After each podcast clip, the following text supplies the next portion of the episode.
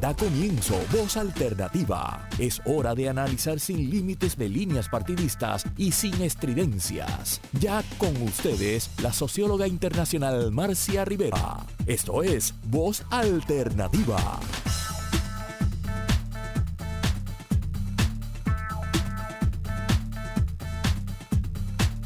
Buenos días, amigas y amigos.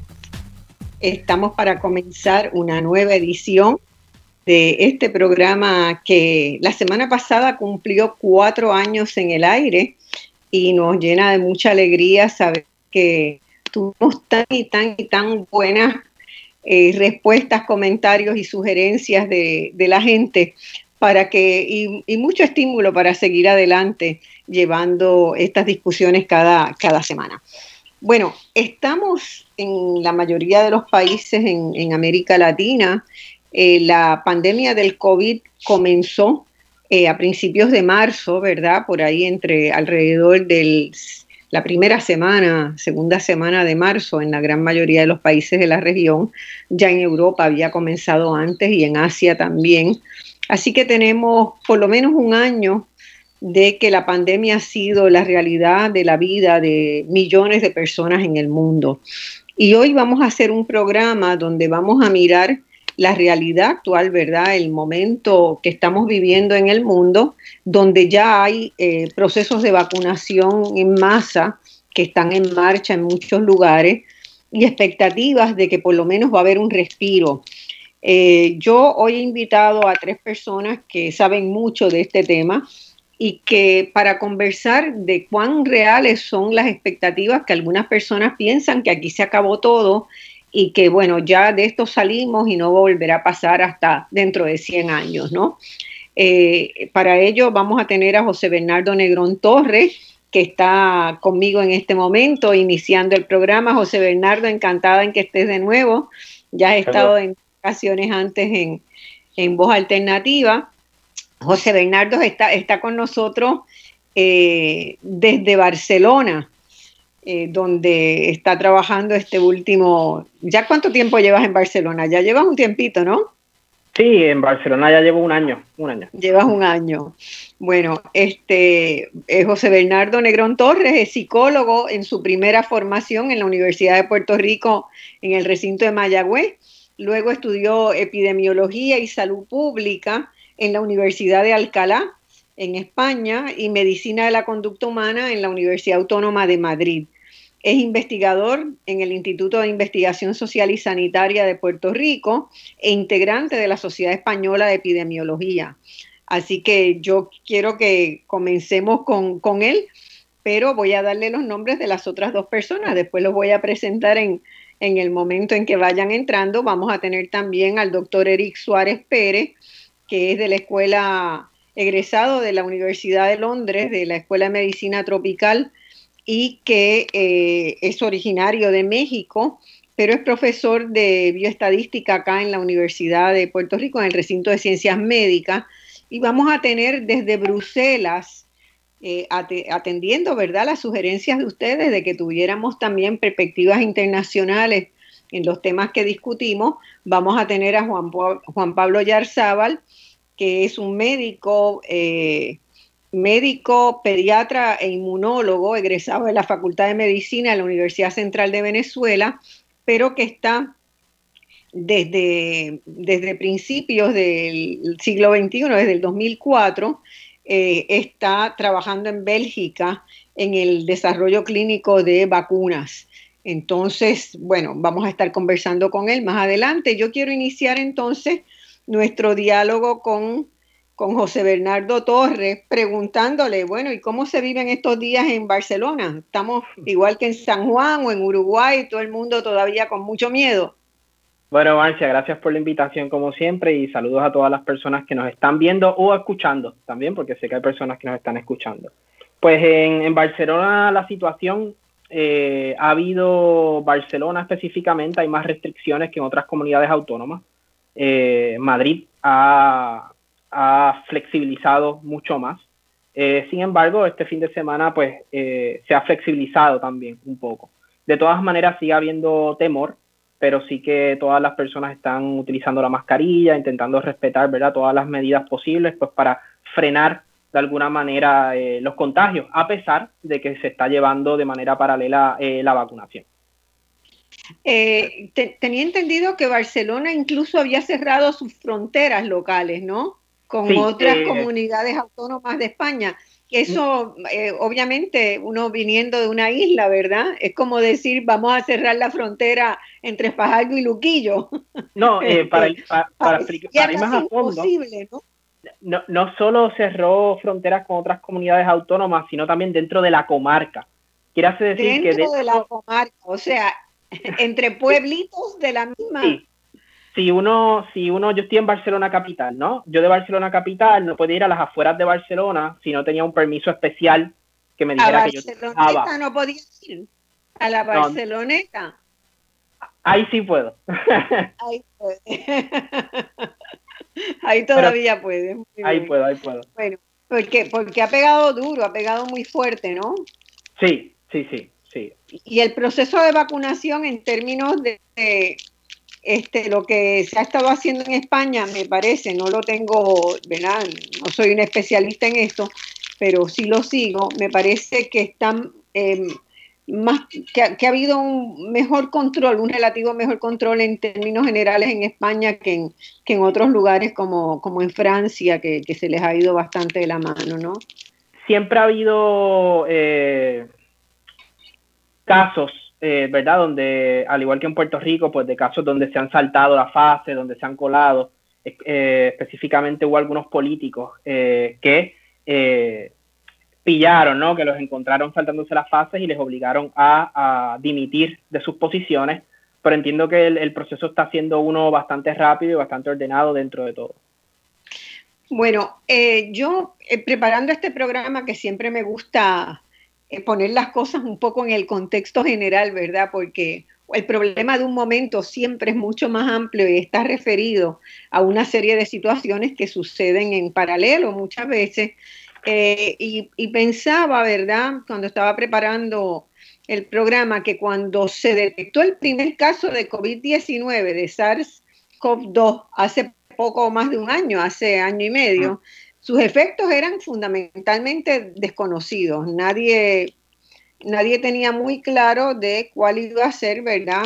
La evolución de ese primer caso y ni los pacientes, ni los médicos, ni los científicos sabían muy bien qué era lo que estaba sucediendo y, qué, a qué se estaban exponiendo, ¿verdad? Yo creo que muy poca gente imaginó el alcance que habría de tener eso que hoy se considera un trauma colectivo mundial eh, y que muchos analistas lo consideran que es lo peor que le ha pasado al mundo desde la Segunda Guerra Mundial. En esos niveles estamos hablando. Ya hay más de dos millones de personas que han muerto, cientos de miles de personas que se siguen contagiando diariamente en el mundo.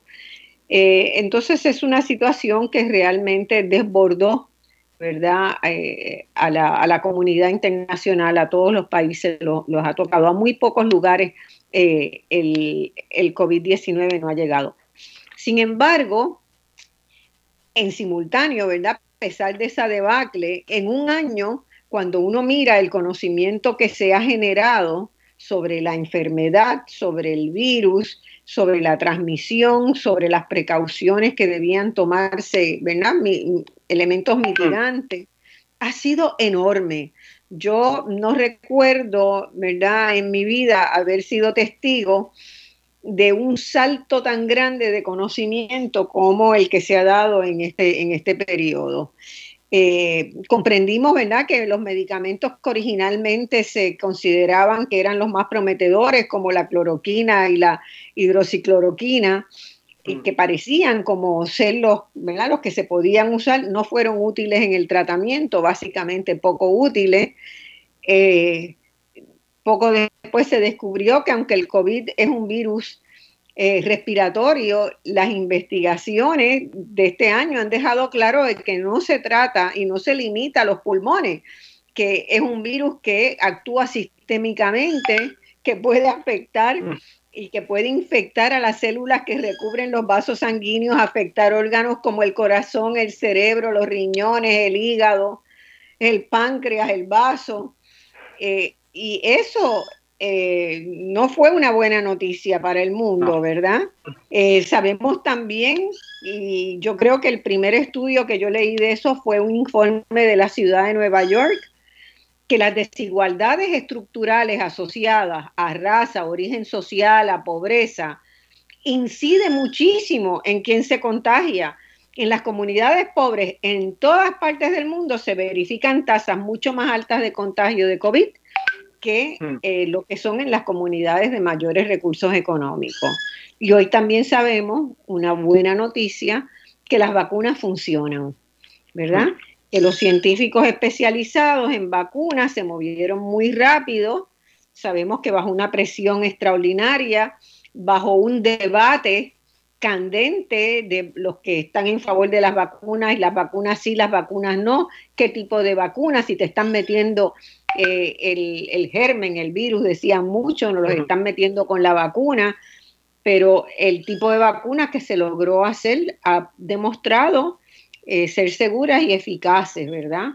Mm. Y, eso, pues, pues es algo muy importante. Lamentablemente también se sabe que cuando termine la pandemia, los efectos de este trauma masivo van a durar por muchos años y se sabe también que el virus muta y que probablemente el año que viene haya que hacer ajustes en las vacunas y al año siguiente y que termine pasando como pasa con sucede con el virus de la influenza. Así que todo ese conjunto de, cosas pasaron en un año. En un año los niños dejaron de ir a las escuelas, trabajaron en las casas, eso les dio unas oportunidades extraordinarias a algunos y a otros generó problemas muy grandes. Mucha gente se quedó sin trabajo, eh, hmm. las ocupaciones se redefinieron, la informática dio un salto cuántico también en este año y el teletrabajo, mucho de lo cual no va a volver a ser como antes. Así que de todo eso es que queremos empezar a hablar contigo, José Bernardo. Pues mira, Marcia, han pasado muchas cosas durante este año y como bien mencionas, la velocidad en que se ha producido este conocimiento es, es increíble. O sea, el conocimiento se ha producido a una velocidad increíble. Y todavía hoy, día a día, seguimos descubriendo nuevas cosas. Quiero resaltar cuatro cosas que son súper importantes para todas las personas que nos están escuchando.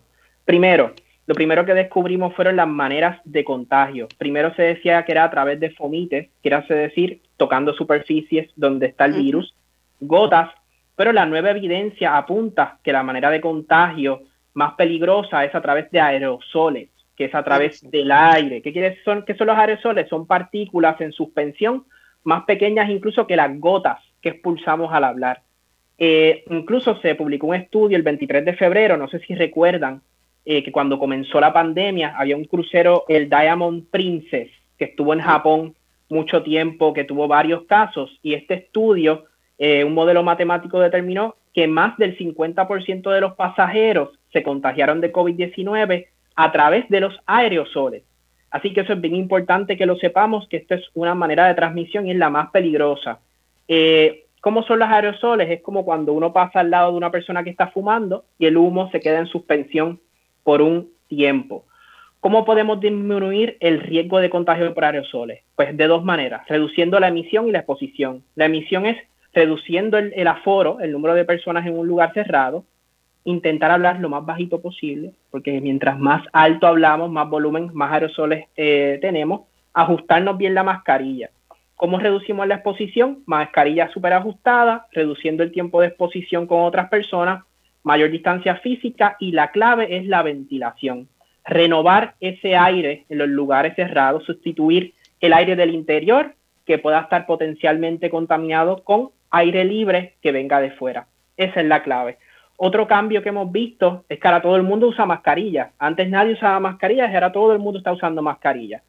Pues para todos ustedes que sepan que el 19 de febrero se publicó un estudio que la mejor es la N95, pero como hay escasez de la N95, este estudio eh, replicó gotas de tos en diferentes mascarillas y llegó a la conclusión que la quirúrgica bloquea un 56.1% de estas gotas, la mascarilla de tela un 51.4% y llegaron a la conclusión que la mejor manera es combinando ambas. Uno se pone la quirúrgica y luego se pone la de tela que sella eh, las partes de la quirúrgica que a lo mejor pueden quedar abiertas y se bloquea un 85.4% de las partículas. Eso es para que todas las personas lo sepan. Doble mascarilla, quirúrgica y tela. Ahora bien, las vacunas, otro tema que eso ha avanzado mucho, pero eh, también crea mucha confusión. Y esto lo quiero explicar con calma. Eh, las vacunas hay dos cosas. Hay una cosa que es la eficacia de la vacuna y otra cosa es la efectividad. Ahora mismo sabemos muchísimo de la eficacia. La eficacia se determina en ensayos clínicos, que es, hay dos grupos, a uno se le pone la vacuna, al otro no, vemos si enferman. Perfecto. Ahí, de ahí es donde vienen todos estos datos de que si esta vacuna tiene un 95% de eficacia, un 98%, tal. De la efectividad sabemos muy poco. ¿Qué es la efectividad? Cómo se comporta la vacuna en el mundo real. Para eso hacen falta estudios observacionales, porque no sabemos cómo se comporta en otros entornos, otras poblaciones, diferentes exposiciones. Por ejemplo, en los estudios en los laboratorios, la eficacia no incluyeron niños ni mujeres embarazadas, pero sabemos que en Puerto Rico y otros países hay mujeres embarazadas que se han puesto la vacuna. Entonces, ¿cómo funciona esa vacuna en el mundo real? Tenemos datos, hay muy pocos datos. Los datos que están viniendo son de Israel, que es el país que más ha vacunado, eh, pero hacen falta mucho más datos. Digo esto porque hace poco salieron unas recomendaciones del CDC que pueden crear confusión de que si estás vacunado puedes estar sin mascarilla, etcétera, lo cual es un poco eh, arriesgado todavía, porque sí que sabemos que hay una eficacia, pero todavía sabemos muy poco de la efectividad, cómo se comporta esta vacuna en el mundo real. Puede ser que sea un 95%, puede ser menos, no lo sabemos, hace falta tiempo. Es bien importante recordar que los ensayos clínicos no son igual al mundo real, y eso es bien importante que todo el mundo lo sepa. ¿Qué me preocupa a mí? ¿Qué es lo más que me preocupa a mí ahora de cara al futuro? Lo que se conoce como el COVID persistente. Y es que hay muchas personas que ya ha pasado más de un año, todavía siguen presentando síntomas que eh, les están incapacitando para llevar su día a día. Y es un tema del cual en Puerto Rico no se habla mucho, pero en Europa está bastante presente. Ese es de cara al futuro eh, la preocupación, ¿verdad? Más grande que al menos a mí, a mi equipo de trabajo, ¿verdad? Tenemos. Bueno, Europa tiene por lo menos seis meses más que Puerto mm. Rico de experiencia de COVID. Entonces, me imagino que ya se ha cumplido un ciclo de personas que se enfermaron y pasó más de un año y les dio esto este mes y al mes siguiente le apareció otra dolama que cuando examinan está, puede estar relacionada, ¿verdad? A ese impacto sistémico que, mm. que mencioné inicialmente, porque yo creo que eso es una de las de las cosas más preocupantes, ¿verdad? No solamente es el que te dé ahora, sino lo que te pueda dejar. Puede llegar a ser una enfermedad crónica y esa es la, preocupación. Exacto, puede llegar a ser una enfermedad crónica que periódicamente, pues, eh, aparezca con, y eso tiene impactos muy grandes sobre los sistemas de salud, sobre, ¿verdad?, cómo se garantiza la provisión de servicios a una población mundial que, tan masivamente fue impactada por este virus.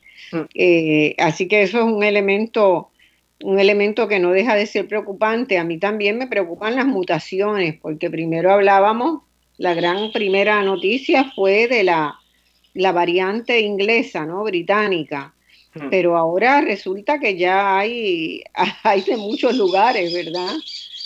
Este, Entonces, pues también puede tener, cada una puede tener un, catálogo, un menú de consecuencias de largo plazo.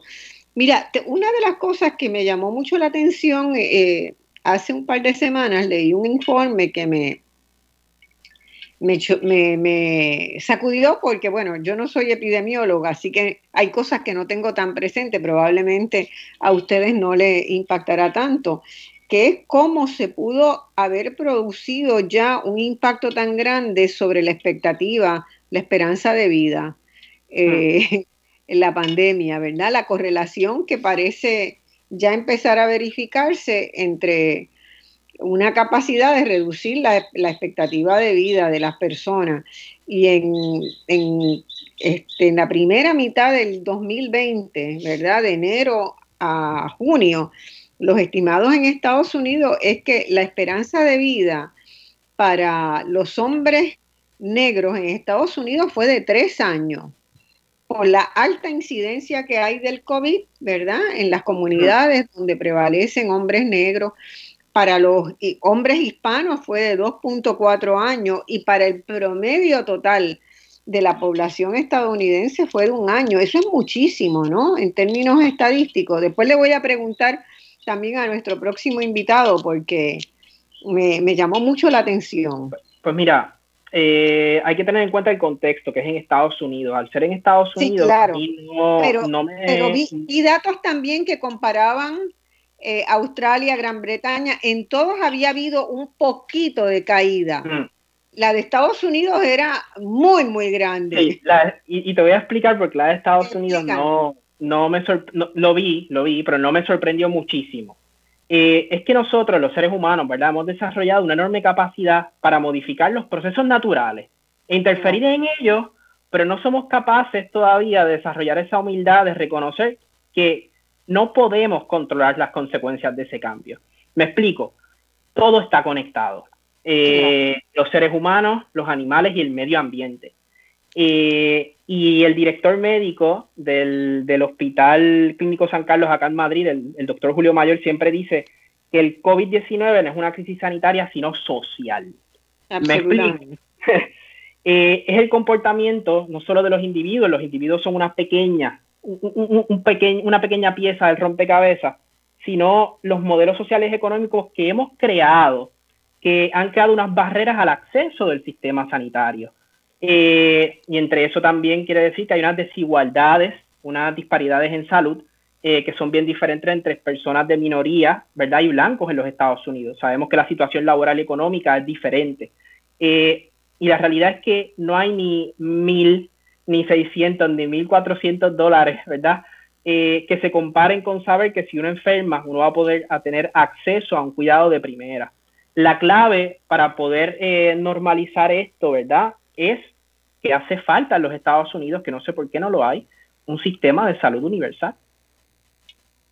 Este, absolutamente. Y, también yo creo que hay que, además de que haya políticas públicas en esa dirección, yo creo que todas las personas tenemos que reflexionar sobre nuestra relación con la naturaleza, porque en buena medida eh, lo que está pasando y lo que se avisora, porque hay unos estudios de, la de esta semana ¿verdad?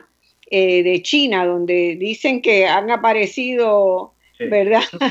Evidencia del COVID en, eh, en, otros animales, es que el ser humano ha invadido los espacios de la naturaleza que donde se desarrollaban otras especies con quienes compartimos el planeta, ¿verdad? Entonces es esa manera de eh, relacionarnos con la naturaleza en forma invasiva y dando por sentado que nosotros somos los que tenemos derecho a la vida en el planeta, ¿verdad? Total. No lo tienen los monos, no lo tienen los elefantes, no lo tienen los pájaros, o sea, los seres humanos nos creemos eh, y hemos sido inducidos a aprender a que nosotros somos los reyes del planeta. Y no es así. Somos una, somos los más vulnerables, realmente somos los más vulnerables del planeta. Entonces, ahí yo creo que se está produciendo también una especie de confrontación y en ese sentido eh, es muy cierto, esto es una crisis social y es una crisis de cómo nosotros visualizamos la relación con el medio ambiente que nos rodea y con la naturaleza en general, ¿verdad? perturbamos con, la contaminación lumínica, perturbamos la vida de miles de especies que salen por la noche, que viven por la noche en el planeta. Total.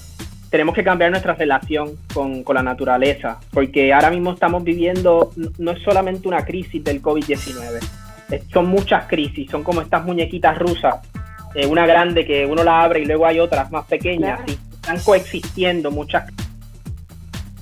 Este, y en, ese sentido, eh, yo no veo suficiente debate público sobre eh, la conexión que tiene que haber no solamente para cambiar políticas de salud, para movernos a sistemas de salud universal, sino para los cambios en patrones de comportamiento que tenemos que tener los seres humanos para reducir comorbilidades, ¿verdad? Porque ahora mismo tenemos unos patrones de consumo eh, de alimentos, unos mm. patrones de consumo de bienes descartables que acaban en basureros, que contaminan ríos, que contaminan tierra. O sea, nuestros patrones de consumo y nuestra relación con la naturaleza se acabó, o sea, no hay más tiempo. Eh, ¿Cómo le hacemos entender eso a la gente?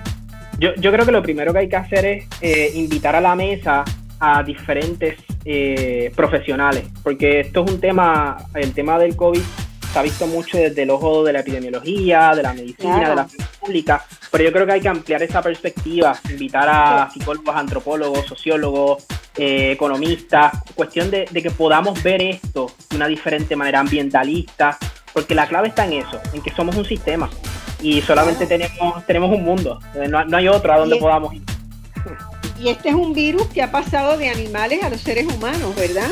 Y que estamos viendo que parecería que también pasa de los humanos a otros, a otros animales, porque ya hay evidencias en los zoológicos y en muchos sitios donde cuidadores han interactuado con animales y les han transmitido el COVID.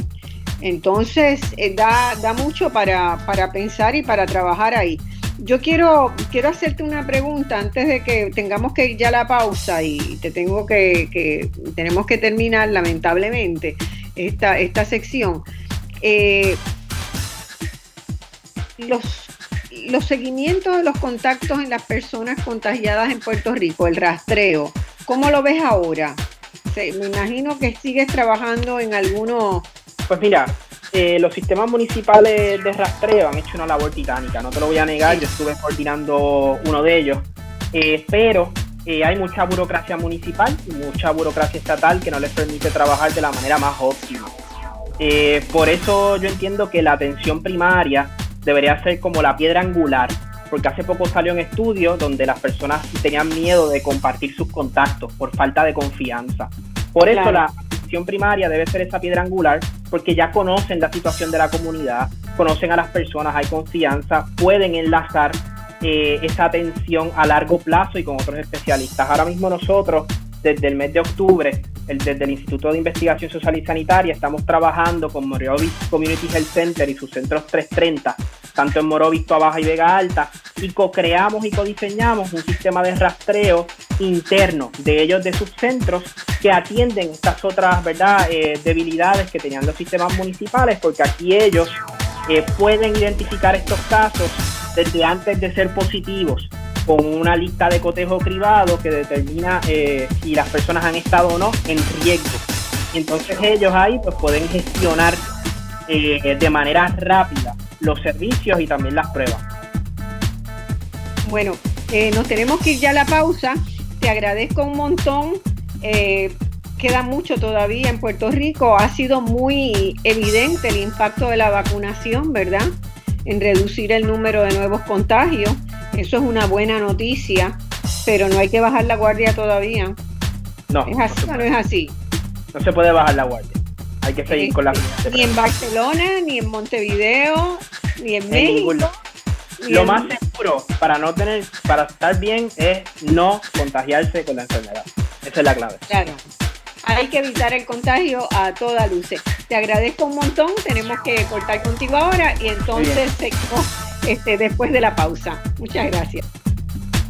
Amigos, acá estamos de nuevo, de vuelta en el segundo segmento de este programa de Alternativa un programa hoy internacional donde tenemos gente de diversas partes este, del mundo. José Bernardo eh, Negrón Torres, acaba epidemiólogo, acaba de hacer una intervención excelente desde Barcelona.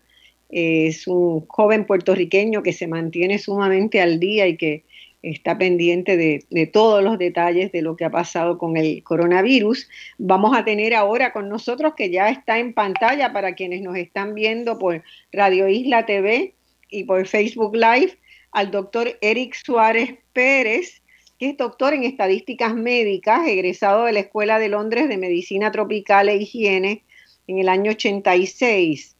es originario de México y estudiante, fue estudiante de la UNAM, donde eh, eh, estudió actuario y maestría en bioestadística.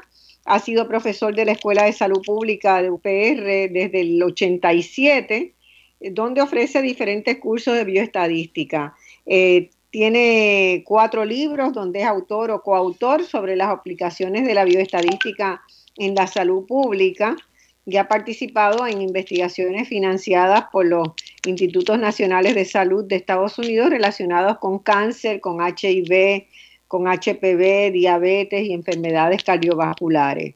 Y tiene también más de 80 artículos científicos publicados. Y la razón por la cual está con nosotros hoy es porque él recientemente colaboró con el Task Force de Puerto Rico que realizó unas proyecciones a corto plazo sobre los casos confirmados y las muertes por COVID en nuestro país. Y ese informe no se ha discutido mucho eh, y entre otras cosas plantea, ¿verdad? Algo que, nos, debe, que nos debe preocupar a todos, ¿verdad? Eh, ustedes saben que ha habido mucho debate en los medios sobre el sistema estadístico de, ¿verdad? Llevar la contabilidad de los contagios y los fallecidos en, por, COVID en Puerto Rico.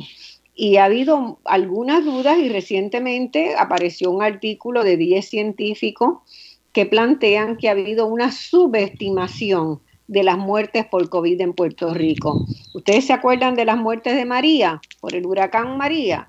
Bueno, no en la misma dimensión, pero sí aparentemente hay un subregistro y yo quisiera comenzar con el doctor Salgado, haciéndole la pregunta de, ¿verdad? ¿Cómo, cómo está viendo él, y que seguramente está comparándola con otros países, el asunto de cómo se han llevado, ¿verdad? Este, los registros de los afectados por el COVID, de los eh, hospitalizados en unidades de cuidado intensivo de los COVID, por el COVID y de las muertes.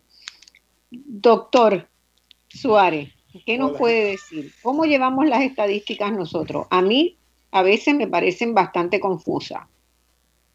Sí. Bueno, antes que nada, eh, quiero darte las gracias, Marcia, por esta oportunidad de estar aquí con, en tu programa, en tu excelente programa. Este, y, y, gracias por esta oportunidad de exponer parte de la información que nosotros hemos tenido oportunidad de, manejar en Puerto Rico. Eh, Creo que aquí el problema de los sistemas de del sistema de vigilancia de Puerto Rico para eh, identificar los casos de COVID tiene problemas serios metodológicos que no creo que sean propios de Puerto Rico. Puede haber fallas, como en todos los países, pero yo creo que es un problema también eh, eh, metodológico de poder identificar lo que es un caso. Aquí el problema principal es que hay un grupo grande de gente que es asintomática, que son personas que están contagiadas y que eh, son positivas al virus. Eso es un problema muy serio y, y, es un problema de no solo de no solo que es un número pequeño de asintomáticos. Hay gente que dice que puede ser por cada uno que tú, que eh, tienes identificado, podría haber 8 a 10 personas no identificadas que no tienen síntomas. Y eso yo creo que es parte de uno de los problemas principales de, que tienen los sistemas de vigilancia epidemiológica para detectar este, eh, o identificar lo que es un caso.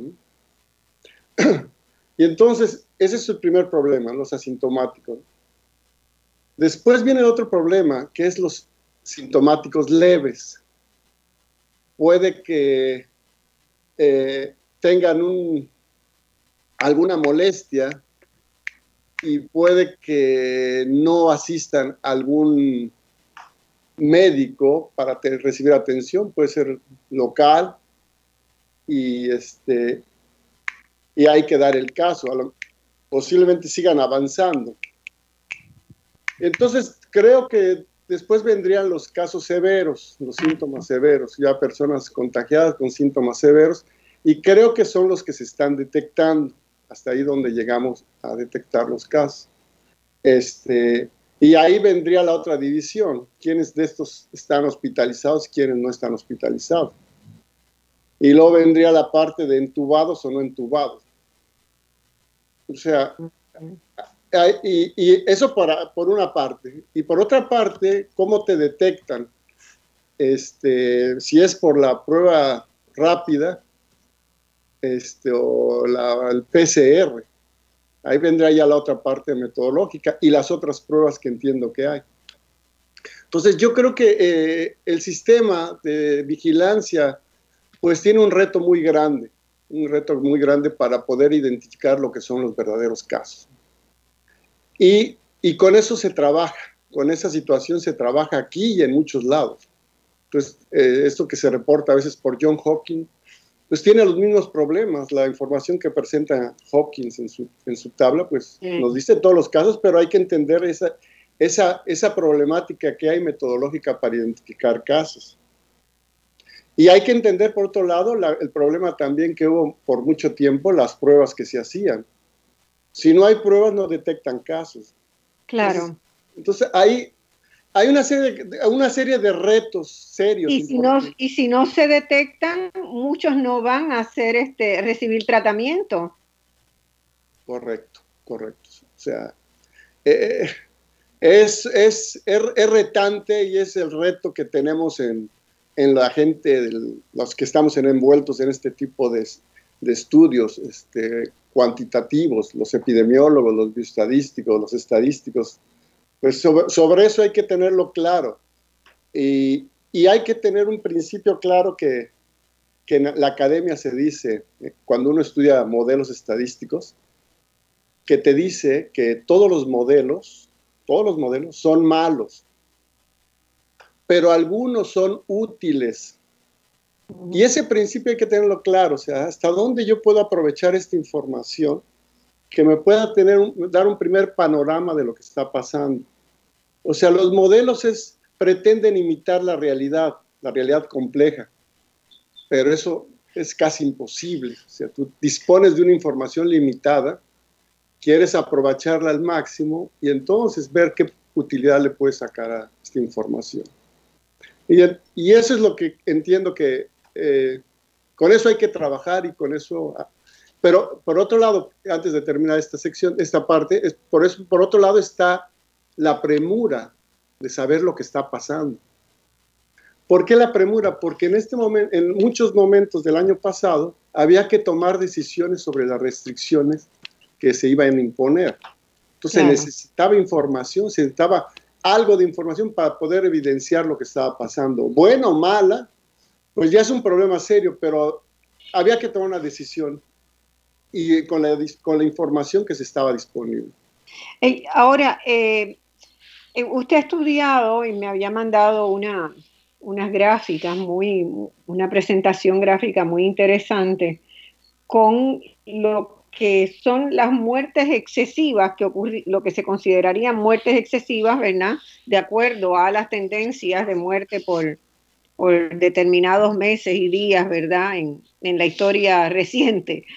Este, y, y sí hay un, probablemente hay un subconteo, una subvaloración de las muertes que ha habido con el COVID. ¿Usted está de acuerdo con eso? Eh, Quizás no tan grande como el otro, como lo, lo estimó el otro estudio. Cuando, sí, en el estudio de María. Eh, sí, que son 10 científicos, el estudio, ¿verdad? En ese estudio eh, que apareció en Public Health Emergency COVID-19 Initiative, es parte de, ah, una serie de, de, Sage Publications. Y ahí ese, ellos señalan que al 31 de julio de 2020, es decir, en los primeros siete meses, se habían informado oficialmente 225 muertes por COVID y sin embargo, en el estudio que ellos hacen, según los certificados de defunción, las afecciones más frecuentes y la comparación, ¿verdad?, con las tendencias, ellos encuentran que hay una, una, probablemente, además de esas 225 muertes, haya 413 muertes adicionales que fueron por COVID, porque están relacionadas con comorbilidades que cuando se asocian con el COVID pues resultan letales. Este, eh, eso yo no sé si se ha, ¿verdad? Si hay algún otro equipo de trabajo que lo haya estudiado también a fondo, pero nos parecía importante, a mí me pareció que era más del doble, ¿verdad? 225 muertes oficiales y 413 adicionales. Ellos, eh, hay elementos interesantes en ese, en ese estudio que me parecieron, ¿verdad? En términos de eh, la mediana de edad de las personas que murieron en ese periodo en Puerto Rico fue de 73 años. Después vemos que ha ido bajando, ¿verdad? Esa, edad, la, mediana.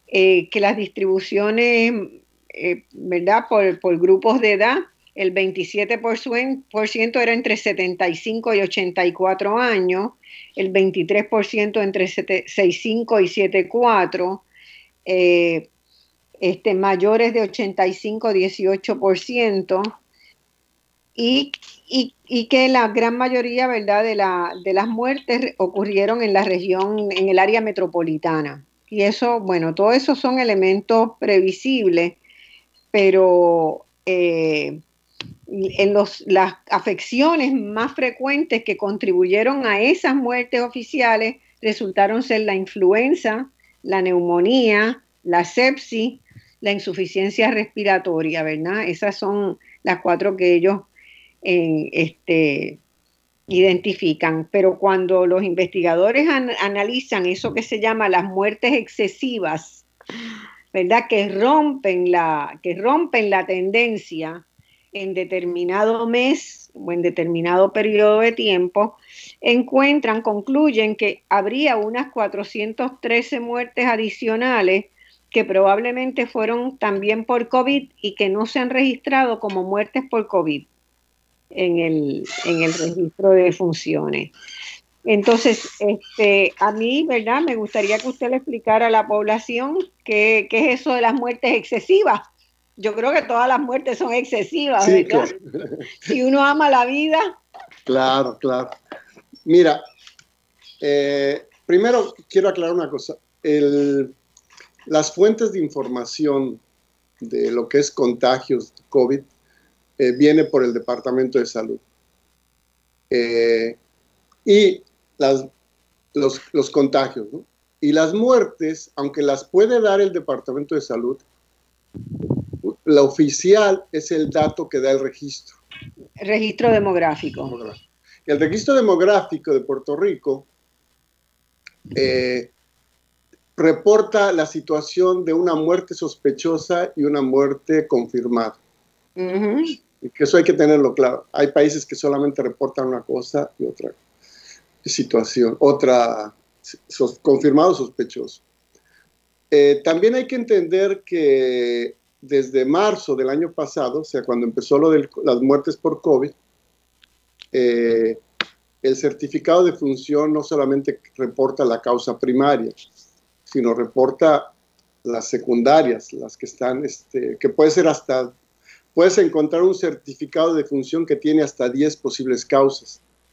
Y ahí va a aparecer el COVID con un código nuevo que se tiene.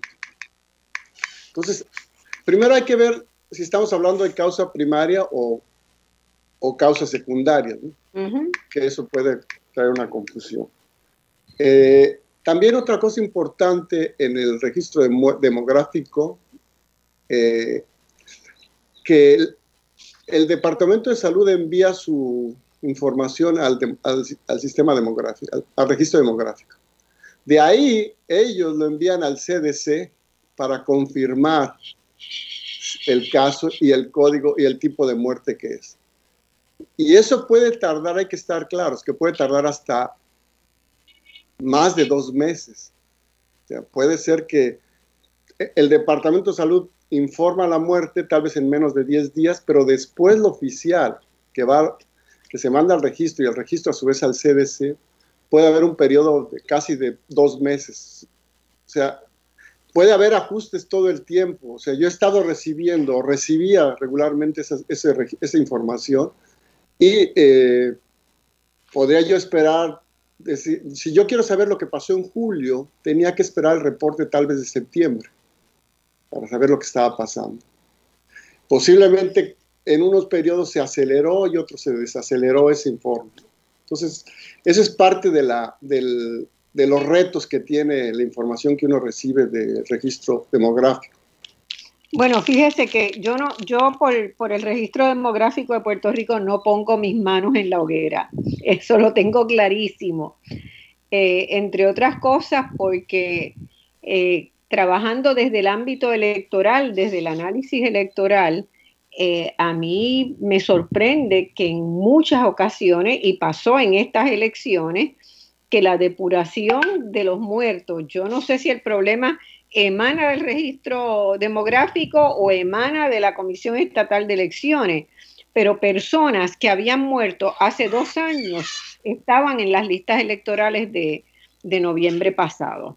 Entonces, ciertamente, ¿verdad? Hay que, hay que ver, tenemos, es una tarea pendiente y sería un trabajo importante también para para organizaciones como el Centro de Periodismo Investigativo, que se metió, ¿verdad?, a investigar este de cerca lo que pasó en el huracán María, que usted lo conoce también muy, muy bien porque lo trabajó en, ese, en ese momento. Pero no puede ser que la población de Puerto Rico no tenga, eh, y además que internacionalmente no se sepa, ¿verdad? Porque yo creo que es un dato bien importante, eh, la certeza de las muertes asociadas al COVID es una diferencia demasiado grande para, para quedarse tranquilo. Sí. Este, sí, no. De acuerdo con lo que dices de hay que tener mucho cuidado, pero pero como te dije, te dije, este, a veces no son problemas internos, no son problemas locales, son problemas metodológicos. Claro, metodológicos y además, pues por nuestra condición, ¿verdad? Este, nuestra relación colonial, todo tiene que ir a Estados Unidos a pasar por otras miradas, por otros cotejos, con otras definiciones muchas veces. Entonces no, se nos complican las cosas, pero tenemos derecho a saber, tenemos derecho a saber. Eh, yo estuve leyendo en estos días, ¿verdad?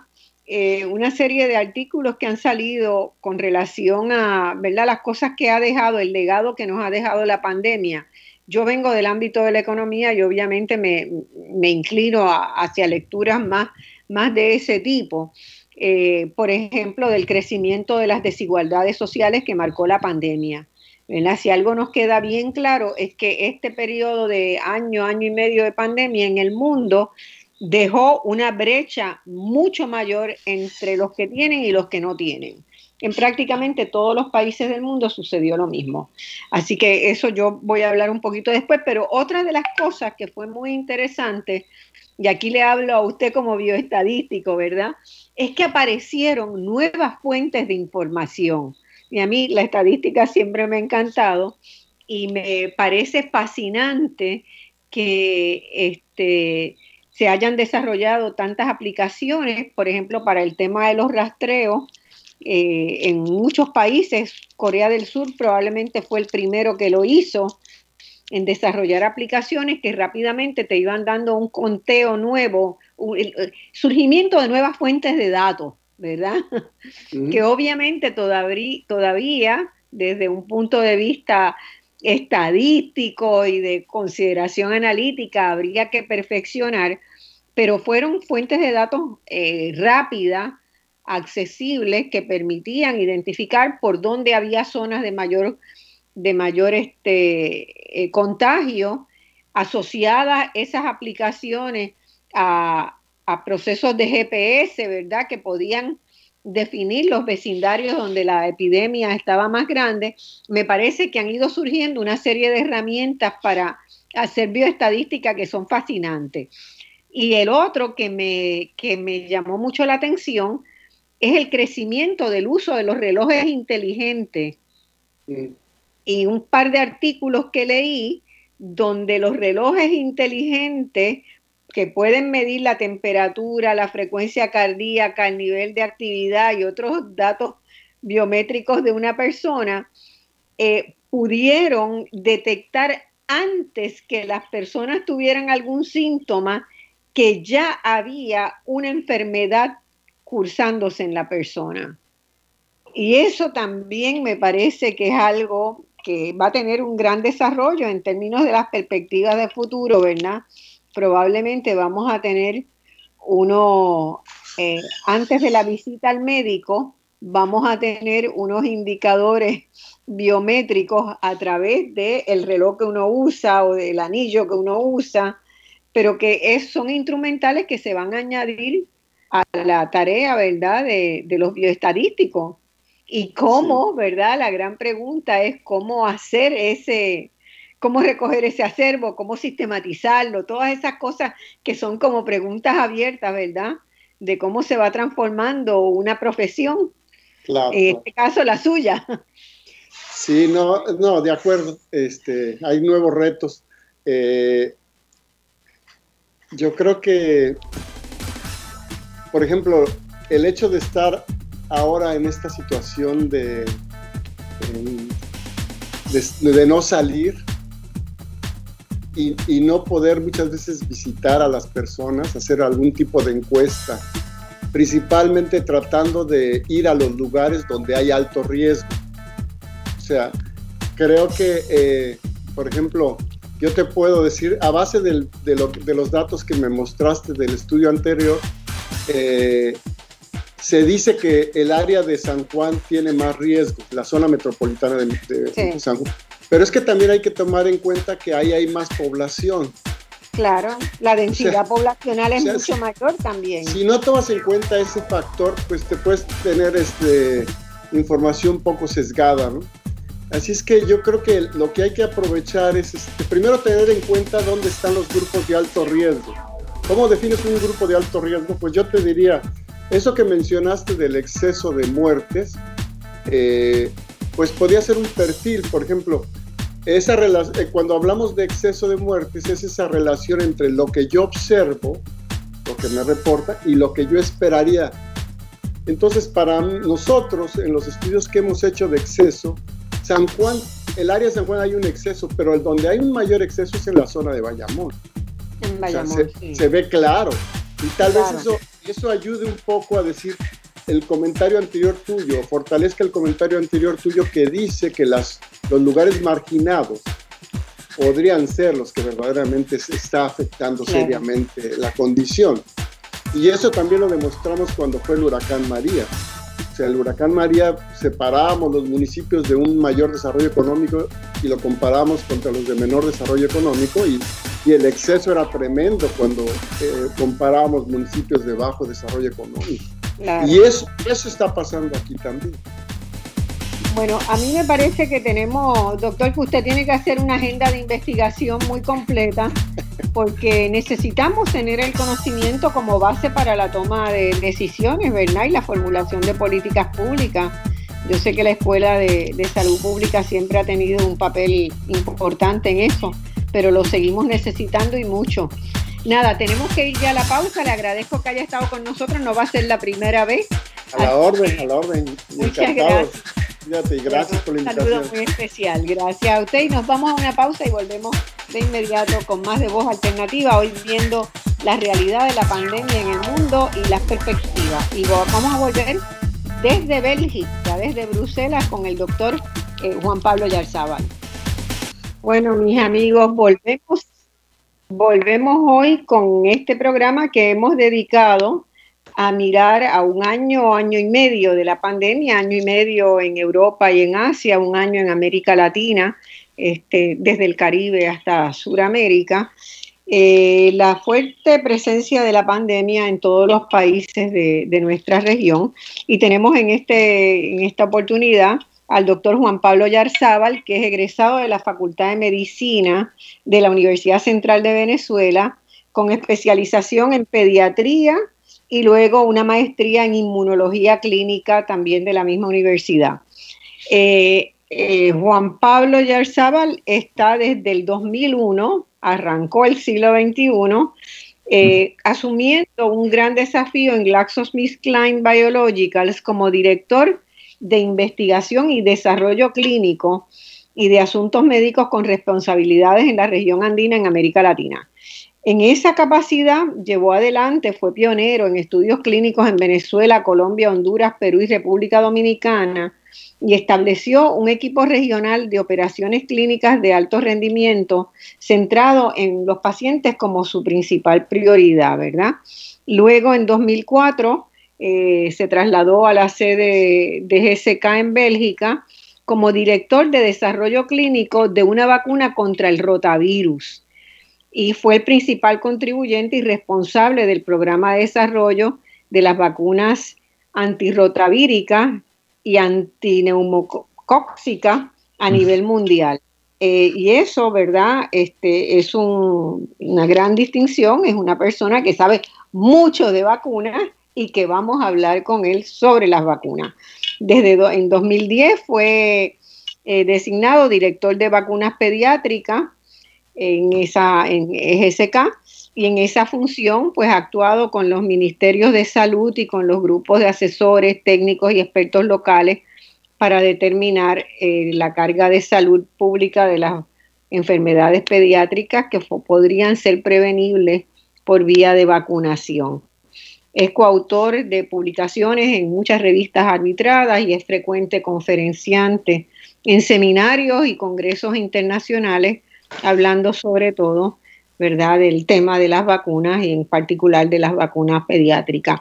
Eh, encantada en que estés con nosotros, Juan Pablo, este, en esta primera, en esta primera invitación, eh, que nos parecía que era muy importante por dos razones. Una, que tú estabas, este, eh, que, que estás viviendo en Bruselas uno, una de las capitales europeas que más afectada está por coronavirus y me imagino que la vida cotidiana ha cambiado muchísimo en este pasado año, año y medio.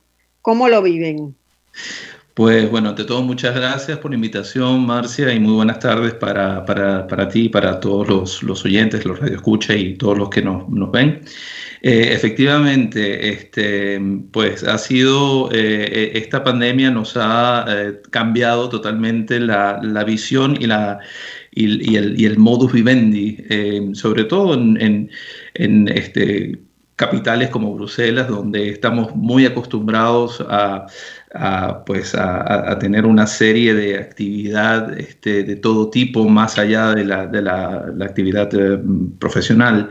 Y este, efectivamente, eh, debido al eh, impacto de esta epidemia y al manejo, quizás podemos conversar un poco más tarde, pero el manejo eh, yo diría, no tan asertivo de, nuestras autoridades, eh, pues eh, hemos todo esto ha resultado en, que estemos desde ya marzo del 2020 en una situación de em, paralización de, lo que conocemos como lockdown, de, en fin, todos trabajando desde la casa, con toques de queda a partir de determinada hora.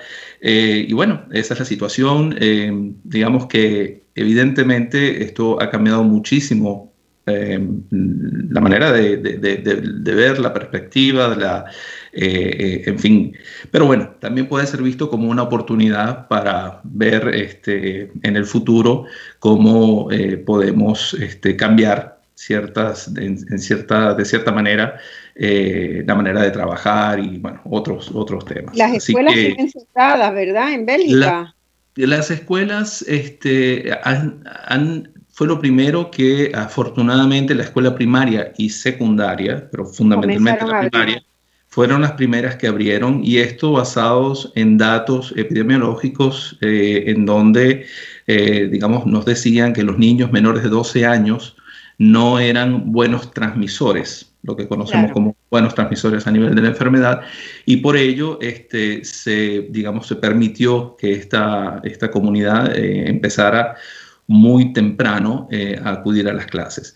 Los adolescentes jóvenes, es decir, ya los, años de los primeros años de secundaria, tardaron un poquito más en, en, comenzar y hoy están también acudiendo a clases pero con un régimen, eh, tienen eh, un porcentaje de, digamos, 20-30% de, de, de, alumnos que no asisten y se van, se van cambiando. Entonces, con esto reducen un poco eh, la, el impacto o la transmisión. El aforo, o sea, se van turnando los que están, los que están en presencial, hacen unas semanas en, a distancia y es una, una, idea interesante. Una idea a nivel universitario sí está totalmente parado y bueno, todos reciben eh, sus cursos a distancia, pero hay que decir que esto es gracias a que la tecnología existe y que la mayoría tienen acceso a un internet, una computadora y, poder, y, claro. y que de la universidad también está todo la, el, el, la, lo, lo, necesario para, para poner esto en marcha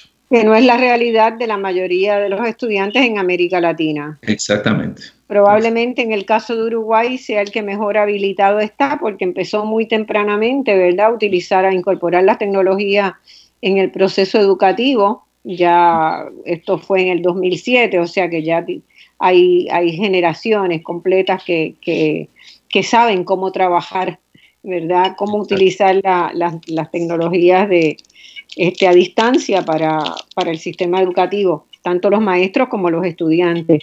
Pero en la mayoría de los países esa no es la situación, incluyendo en el caso de Puerto Rico, ¿verdad? Que ha habido muchos problemas con, con, la, con la educación a distancia por no tener las cosas básicas. A veces una familia con tres niños y un celular para, para dar las claro, clases no, claro. no, puede haber calidad educativa ahí. Claro. Bueno, mira, eh, tú eres un científico, un científico del área de la inmunología.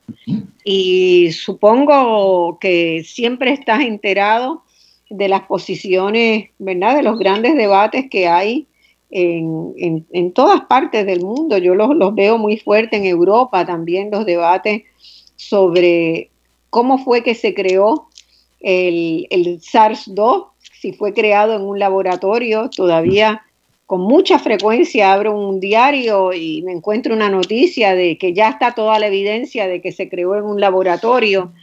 Este, y eso, claro, genera, genera mucha incertidumbre en la gente, mucha desconfianza eh, hacia las políticas públicas, mucha desconfianza hacia las vacunas, porque inmediatamente, ¿verdad?, se, se piensa que eh, es parte de un gran negocio y que la primera parte del negocio fue crear el virus en un laboratorio y todos los laboratorios vamos a producir vacunas. Uh -huh. ¿Qué posibilidades hay de que ello sea cierto? Bueno, realmente eh, desde un punto de vista científico, y, y, en esto voy a ser bastante dogmático, categórico, la, categórico. La, la, posibilidad es prácticamente nula, es decir, nula. Eh, no, no, hay, no cabe esta posibilidad, pero entende, entiendo, entiendo, por supuesto, la, eh, digamos, todo lo que puede haber, toda la fantasía que puede haber alrededor de una, eh, de una pandemia y sobre todo de una como esta que acabamos de, que, la que estamos eh, conversando.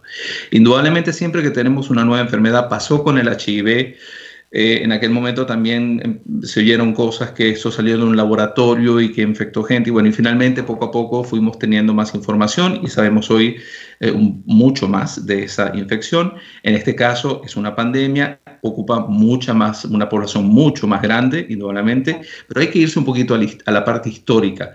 Mismo si tenemos poco tiempo desde que comenzó esta pandemia, pero esta pandemia comenzó en diciembre del 2019 en esta población de Wuhan, en la provincia de Hubei, en China, eh, y lo primero que, se, eh, que desde el punto de vista epidemiológico se estableció es que, bueno, indudablemente estaba el concepto, era una neumonía, era una neumonía bastante agresiva, bastante grave en adultos que iban entre 30 y 70 años, pero había un factor epidemiológico importante y era que atacaba o, se presentaba en gente que acudía a un mercado muy famoso en esa zona, un mercado de este, productos del mar, pero también de carnes y de productos eh, eh silvestres o, o, de carne de, de mamíferos silvestres. Esto fue el primer, el primer la primera señal eh, desde el punto de vista epidemiológico que nos alertó eh, a todos los que estábamos interesados en el origen, en que eso pudiese ser el, determinante, el, el, factor inicial. Pero por supuesto esto eh, indudablemente inmediatamente comenzó con, eh, eh, digamos, se, empezó a decir se está atacando a China, se está haciendo toda una serie de, se está tratando de diversificar y, de culpabilizar a un Estado. Entonces había que indudablemente agregarle contenido científico. Y recientemente, bueno, recientemente, hace un año, un grupo de investigadores publicaron en Nature eh, todo un, trabajo que está basado en el aspecto genético, en, en todo lo que es eh, hicieron una descripción de eh, la parte genética del SARS-2 eh, y lo comparó con el SARS, el, inicial, aquel síndrome respiratorio agudo que conocimos hace algunos años, y también con el MERS, con el síndrome respiratorio, pero del Medio Oriente. Y para ser rápido en la respuesta, en ese artículo ellos concluyen que de ninguna manera no hay forma de que este SARS-2 resulte de una manipulación genética de ese eh, contenido genético inicial del SARS eh, original.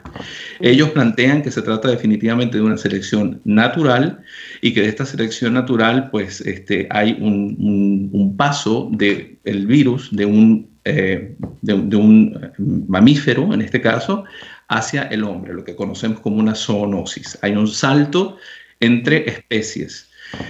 Ese salto generalmente, tanto para el SARS como para el MERS, el, del Medio Oriente, eh, se conocen cuáles son el huésped intermediario. En el caso del SARS es la civeta, en el caso, en el caso del, MERS eh, es el dromedario. El problema es que para el SARS-2 aún no conocemos cuál es ese hospedador intermediario. Sabemos que el murciélago es gran portador de coronavirus. Entonces la pregunta es, mutó, saltó, hizo este, esta zoonosis ocurrió del murciélago directamente al humano o hay algún huésped intermediario que no estamos, eh, no hemos sido capaces aún de, Pero ahí está, la, respuesta es, entonces, como, como dije al principio, eh, de manipulación o genética o de que salga de un laboratorio, las probabilidades son prácticamente eh, nulas. Y eso, como digo, está, está reportado. Este, la, otra pregunta que mucha gente, ¿verdad?, se hace, yo la, voy, la escucho en la calle todo el tiempo, es, eh, dada la capacidad de mutación que ha demostrado tener este coronavirus, ¿verdad?, que ya hay las nuevas cepas, se habló primero de la cepa del Reino Unido, la británica, pero después apareció otra en Nueva York, en California, Luisiana, Sudáfrica, Brasil, y bueno, y probablemente aparezcan otras más, ¿verdad? Eh, cuando se empezó a hacer las vacunas, ¿verdad? Ese primer momento de la pandemia que los científicos empiezan a pensar en la posibilidad de una vacuna, no se tenía la información todavía de esa capacidad de mutación. Todo eso se ha descubierto en simultáneo en un año, ¿no? Que ha sido extraordinario la cantidad de investigaciones y de equipos de investigación que se han organizado en todas las universidades del mundo, ¿verdad? En, todo, en todos los países del mundo hay este, equipos de investigación tratando de ver cómo pueden eh, acercarse a encontrar una, una cura. Yo creo que eso ha sido realmente extraordinario. Pero la pregunta mía a ti como inmunólogo, eh, tú estás visualizando, y aquí te hablo a ti en, carácter individual, ¿verdad? Este, tú estás visualizando que pasará algo como con el virus de influenza o como con la vacuna este, de la influenza, de que cada año hay que hacer un ajuste por la cepa que está dominante en, determinadas regiones. Por ahí es que podemos pensar que viene el asunto. Pues la verdad es que la, pregunta es, es, interesantísima y de hecho es una pregunta que estamos todavía hoy por hoy eh, preguntándonos. Eh, la posibilidad está, eh, efectivamente, este virus puede llegar a comportarse como el virus de influenza con esta, estos cambios, estas adaptaciones, estas mutaciones que le va a permitir eh, poderse adaptar a todo, toda barrera que nosotros podamos crearle, como puede ser una, una barrera de tipo eh, vacunal. Eh, el problema es que es, es quizás muy pronto para poder responder afirmativa o negativamente a esa pregunta. Es muy pronto porque, primero porque necesitamos un poco más de tiempo, necesitamos las vacunas, están apenas comenzando a ser implementadas en, los diferentes, en diferentes partes del mundo. Tenemos diferentes vacunas, eh, hasta el momento hay cuatro que han sido aprobadas, eh, que tienen quizás tecnologías diferentes y que también presentan eficacias diferentes. entonces, lo primero que, tenemos que ver es cuánto, cuán, por cuánto tiempo van estas vacunas a ser eficaces. Los datos que tenemos son datos eh, muy cerca eh, luego de, la, de, haber completado el esquema de vacunación. Y es lógico porque había una presión enorme para tener la vacuna en el mercado lo antes posible. Pero definitivamente son, son los datos de, la post-comercialización que nos van a poder eh, ayudar a responder esta, esta pregunta. El otro, la otra parte que tenemos que entender es también si esta vacuna va de alguna manera no solo a proteger contra la enfermedad, sino si va a transformar de alguna manera el estado de portador, del portador sano, aquella persona como los jóvenes que pueden portar el virus, y pueden transmitirlo de uno al otro. Entonces, cuando ponemos vacuna en una, a, nivel poblacional, obtenemos lo que llamamos un efecto rebaño, podemos quizás este, limitar eh, los susceptibles y quizás si hay un efecto también sobre la aportación, pues es un añadido hacia la eficacia. Pero todo esto es, como dije, es muy temprano aún para, para responderlo y, y necesitamos tiempo. Eh, la discusión está, está abierta y pues mm, nada, eso tenemos que esperar un poco. Hay una de las cosas, ¿verdad?, que, sorprenden y que alegran, ¿verdad? Porque yo creo que el proceso científico es maravilloso en cómo, cómo se van eh, anudando, ¿verdad? Un descubrimiento que hiciste hoy o hace siete o ocho años, hoy se releva desde otro lugar y te sirve para apoyar eso, pero las vacunas que hoy tenemos no hubieran sido posibles si no se hubiera podido hacer la secuencia del genoma hace una década o menos, ¿no? ¿Cuánto?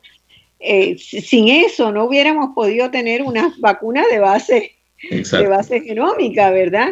Y es una diferencia bien grande en términos del, del, proceso. Y a mí me gustaría que tú le expliques a nuestra audiencia, ¿verdad? Que eh, cuál es la diferencia entre los tipos tradicionales de vacunas, ¿verdad? Con virus vivos y cuáles son estas nuevas vacunas que mm. eh, a lo mejor, yo pienso que a lo mejor van a inaugurar una nueva era en la vacunación, ¿verdad?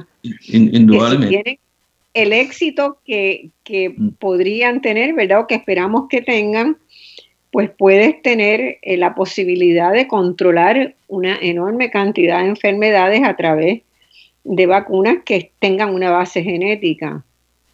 exactamente. Me explicaras en lenguaje bien sencillo a la gente, más allá de lo eh, digamos que el, desarrollo de una clásico de una vacuna y, no necesariamente por el tipo de tecnología que se use, pero el desarrollo, el, tiempo para desarrollar una vacuna eh, varía entre 10 a 15 años. Ese es el tiempo desde el momento en que determinamos el antígeno, es decir, la partícula para la cual queremos crear un anticuerpo, el epítope, e, esa, esa partícula que necesitamos controlar hasta el momento que tenemos una vacuna, pueden pasar de 10 a 15 años. Bueno, como, pasó con la vacuna del polio, ¿verdad? O con la vacuna de, del HIV, que todavía se estaba trabajando desde esa dirección y no se ha logrado.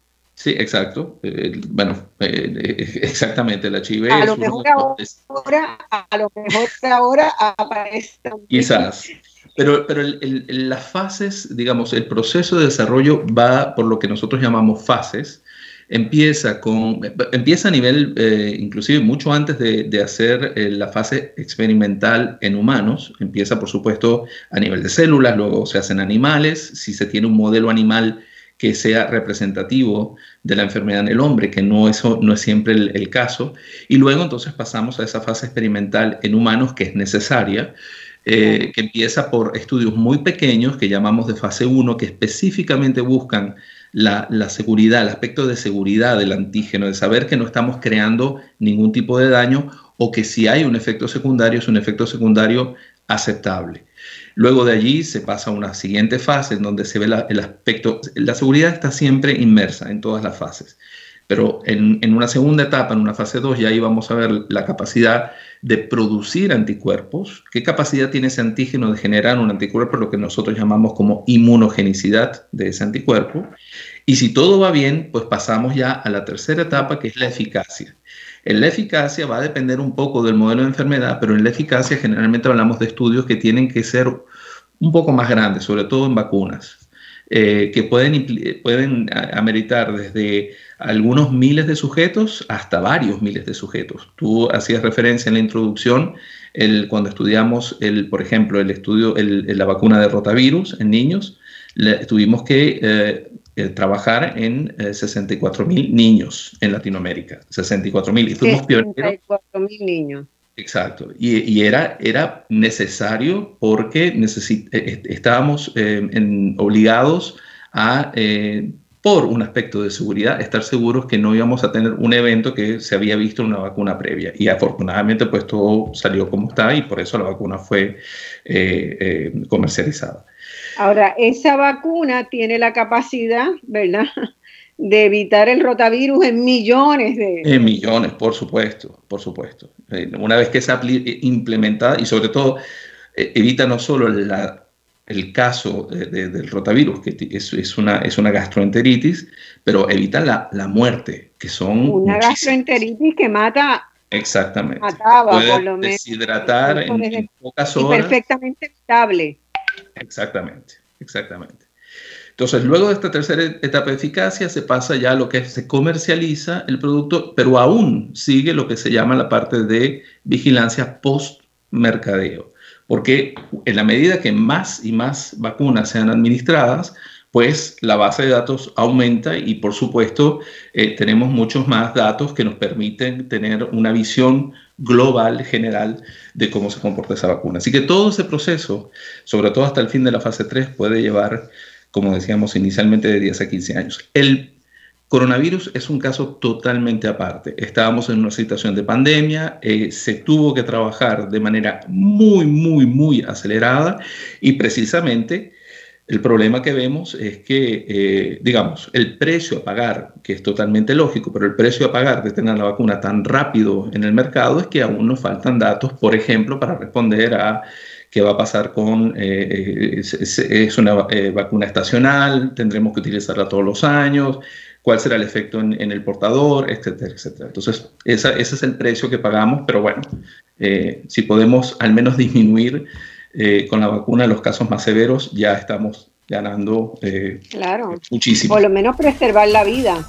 Exacto, exacto. Por lo menos preservar la vida yo estudié estadísticas mucho, ¿verdad? No, no estudié nada, nada que pueda aportar a la sustancia de esta discusión, pero sí me parece que, hay una, tengo una sensación de que vamos caminando hacia que el COVID se convierta en algo crónico, ¿verdad? Y la vacuna en un hábito que tengamos que hacer, como hacemos con la influenza desde hace ya muchos años, este ponernos la vacuna anualmente y deja de ser ¿verdad? El problema dramático que ha supuesto la calamidad mundial que ha supuesto el COVID. Y, en términos, ¿verdad?, sociales, yo creo que eh, tenemos que estar muy agradecidos de la investigación científica por lo que ha aportado en este año terrible, ¿verdad? Pero las comunidades científicas en todas partes del mundo se han movido para hacer aportes muy significativos, ¿verdad? Entre ellos te quería preguntar si está familiarizado o has escuchado de la del intento, ¿verdad?, que está haciendo Cuba de generar también una vacuna, la vacuna soberana, con un compromiso de que la haría accesible, ¿verdad?, prácticamente a costos de producción a los países más pobres de la región. Yo no sé, no tengo capacidad todavía para evaluarlo. La vacuna está, creo que entrando en la tercera fase de experimentación ahora pero si llegara a tenerlo es un aporte extraordinario. indudablemente, indudablemente, yo creo que todo aporte que hagan, y Cuba es conocido, eh, es conocido por, por tener vacunas eh, de bajo coste eh, y, de, buena calidad. yo creo que todo país, todo, todo el que pueda colaborar y pueda agregar un granito de arena a, este, a esta problemática, a esta pandemia, este, por supuesto es bienvenido. Yo creo que vamos a necesitar muchos eh, productores de vacuna para poder atender la demanda mundial, porque estamos hablando de una pandemia. E indudablemente, si en el caso como Cuba o está también el Instituto Butantan de Brasil, o eh, el Instituto eh, este, del Suero de, India. Es decir, estos, estos países se caracterizan por producir eh, vacunas de, muy buena calidad a bajo coste y que permiten entonces hacerlas más accesibles a un mayor número de personas. Y esto es lo que, lo que yo creo que esa es la vía, yo creo que eso es lo que todos este, como, como personas, como médicos, como, como digamos, este, eh, estando eh, preocupados por la situación eh, que estamos pasando, pues estaríamos todos muy contentos de, ver. Así que lo único es que indudablemente tenemos que conocer los datos. yo no he visto hasta ahora nada publicado. lo que no quiere decir que no exista, simplemente no, he tenido la oportunidad de... Información que se ha hecho pública de que se está trabajando en ella, ¿no? Ojalá, ojalá tenga éxito. Bueno, Juan Pablo, se nos ha acabado el tiempo. Este, te agradezco un montón que hayas estado. No será la última vez que te convoquemos a dialogar con amigos de Puerto Rico que nos escuchan en Puerto Rico, en Uruguay, en Suecia, en muchas partes del mundo ya tenemos audiencia. Este, Gracias por estar con nosotros y, adelante con esa, ese rigor y esa ponderación que, que siempre tienes hacia el trabajo de investigación. Muchas gracias y gracias por la invitación. Bueno amigos, vamos a la pausa y volvemos ya para el último segmento con las preguntas del público y con comentarios que quiero hacer sobre lo que ha pasado, la pandemia y la economía de América Latina. Bueno, amigas y amigos, estamos, hemos tenido un, unos invitados de, lujo extraordinarios hoy que nos han ayudado muchísimo a ubicar, ¿verdad?, la realidad que vive todavía buena parte del mundo, la mayor parte del mundo hoy. La pandemia está ahí, las vacunas van a ayudar, pero el proceso, las consecuencias todavía de, de la enfermedad del COVID están siendo investigadas hay que mantener las medidas de precaución en todas partes para poder este, tener eh, Un, futuro con mayores mayor esperanza. Y lo que decíamos también inicialmente con, con el amigo José Bernardo Negrón, en el sentido de que tenemos todos que aprender a hacer cambios que son imprescindibles para poder tener una vida más equilibrada en relación con la naturaleza y para prevenir que estas pandemias ocurran, ¿verdad? Y que estas pandemias pues eh, tienen mucho que ver con la forma en cómo los seres humanos nos concebimos dentro de la estructura del planeta Tierra. Yo eh, tengo, este, perdón,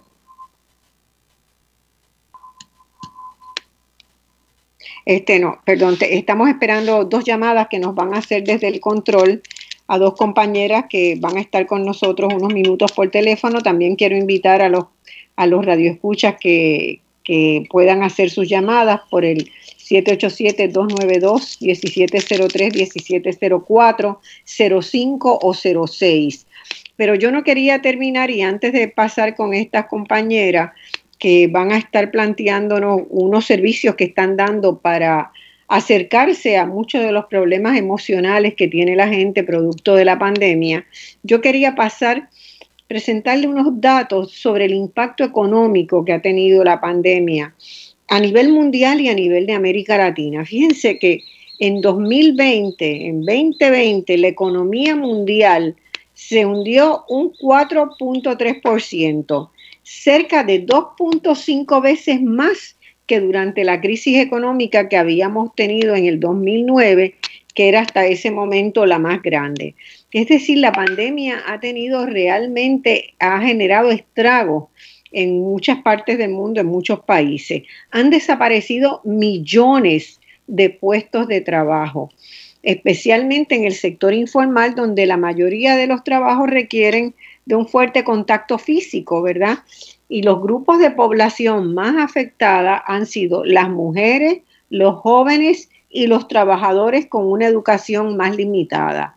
y esos constituyen la mayor parte de los empleos en sectores como el comercio al, por menor, la hostelería, y han desaparecido millones de puestos de trabajo. Nosotros necesitamos recomponer, y en el caso de Puerto Rico es particularmente urgente, y algo va a ayudar la construcción, la industria de la construcción ahora con la reparación de la infraestructura devastada por los huracanes y los terremotos. Yo creo que eso va a ser un incentivo a unos tipos de empleo pero es algo temporero. Nosotros tenemos que sentarnos a pensar esa estrategia económica. Mucho se ha avanzado, hay muchas cosas, hay muchas cosas escritas, pensadas, ensayadas, que tienen que convertirse en políticas públicas. En América Latina han salido dos informes muy recientemente de la CEPAL y de la propia oficina de la, coordinación del Sistema de Naciones Unidas, que dice muy claramente que América Latina se enfrenta a la peor crisis económica y sanitaria de los últimos 90 años. Se han agravado las desigualdades, que ya están arraigados, eso ha pasado también en Puerto Rico, y se ha provocado que millones de personas caigan en la pobreza. En Puerto Rico nosotros necesitamos ahora, y yo estoy tratando de, de generar un proyecto en esa dirección, para actualizar el informe sobre desarrollo humano que cerró con los datos de 2016 y no hemos podido contabilizar y actualizar, ¿verdad?, en una forma sistemática como importante, como lo hicimos en el informe sobre desarrollo humano del 2017 hasta ahora. Pero la sospecha que tenemos es que realmente este, hay, hay complejidad en el tema de pobreza y crecimiento en la desigualdad. La pandemia ha destruido a países de América Latina y el Caribe con un elevado costo en vidas humanas, y una recesión económica este, histórica. Eh, el PIB regional, el Producto Interno Bruto de la región, cayó cerca del 8% en el 2020 debido a las medidas de confinamiento, a la disminución de las exportaciones, a la incapacidad para trabajar en las exportaciones de mercancías este, tradicionales y al colapso de las actividades económicas. Eh, sobre todo eh, al colapso del sector turístico. En la región hay varios países que tienen una proporción bien alta del turismo, los países del Caribe, incluyendo Puerto Rico, eh, Argentina, Perú, son, y Brasil son países que tienen un sector turístico muy amplio y todo eso colapsó en el año de 2020 debido a la pandemia y todavía no hay luces de que pueda recuperarse particularmente en los países del sur. Eh, la inversión en 2020, la inversión tanto interna como la inversión externa disminuyó en 13%, mucho más que la caída que se había experimentado en el 2009. Y el otro problema que viene avisorándose es que la pandemia ha generado una necesidad de recursos públicos para atenderla y ha incrementado los niveles de endeudamiento de prácticamente todos los países de la región, lo que en sí mismo, ¿verdad? Y cómo está diseñado el sistema financiero internacional va a poner una presión muy grande y dificultades muy grandes sobre la recuperación y la capacidad de una reconstrucción de esas economías con sostenibilidad e igualdad. Y se prevé, ¿verdad?, para el 2021 que empiece una lentísima recuperación eh, y que no sea hasta el 2023 que vayamos a tener el nivel que teníamos antes de la pandemia. Bueno, ¿qué, ¿qué, elementos empiezan a aflorar en la comunidad internacional, en las discusiones en las que, que, que, yo participo, que sigo, verdad? Yo creo que hay un consenso muy grande de que para sanear y dinamizar la economía mundial y la economía regional, se precisan ampliar y redistribuir liquidez desde los países desarrollados hacia los países que están menos desarrollados. Y ello eh, necesita reconceptualizar, ello va a precisar de una reconceptualización del trabajo del Fondo Monetario Internacional y la creación de algunos mecanismos eh, como uno propuesto por el gobierno de Costa Rica, que ha tomado un liderazgo muy interesante, muy importante, y que ha propuesto un proyecto llamado FASE, que es para aliviar la economía, eh, el Fondo para aliviar la economía. Y ese fondo, pues, podría financiarse con recursos de economías desarrolladas canalizadas a través de los bancos multilaterales de desarrollo eh, que pudieran consignar un 3% del PIB de los países de, ingresos este, bajos eh, bajos y medios y el, punto, el 0.7% del PIB de los países desarrollados. Y eso permitiría generar una liquidez y un fondo de créditos a bajos, a bajos intereses, un programa especial a muy bajos intereses para atender las necesidades de este momento. Es decir, fortalecer la cooperación regional, aumentando la capacidad de las instituciones regionales, subregionales y nacionales, estrechando vínculos, haciendo programas especiales, pero si no existe ese replanteo, no va a ser posible que las economías latinoamericanas puedan generar la liquidez y reducir el monto de la deuda que están tomando para que puedan tener, podamos todos tener una estrategia de desarrollo viable a futuro. No sé si tenemos en línea ya a Susana González y a Dulce del Río. ¿Estarán en línea, Susana? Sí, estamos aquí. Están ahí. Bueno, yo quiero que ustedes me cuenten de una iniciativa que escuché, que es un servicio que van a estar ofreciendo a la, a la comunidad, a las comunidades de Puerto Rico a través del Centro de este, Medicina Mente Cuerpo, ¿verdad? Eh, por su nombre en español, que ustedes este, están construyendo grupos de destrezas psicocorporales y este, que son facilitados por profesionales que adiestran en el centro.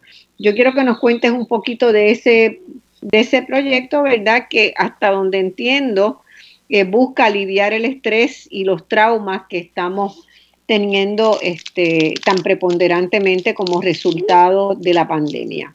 A ver, Susana.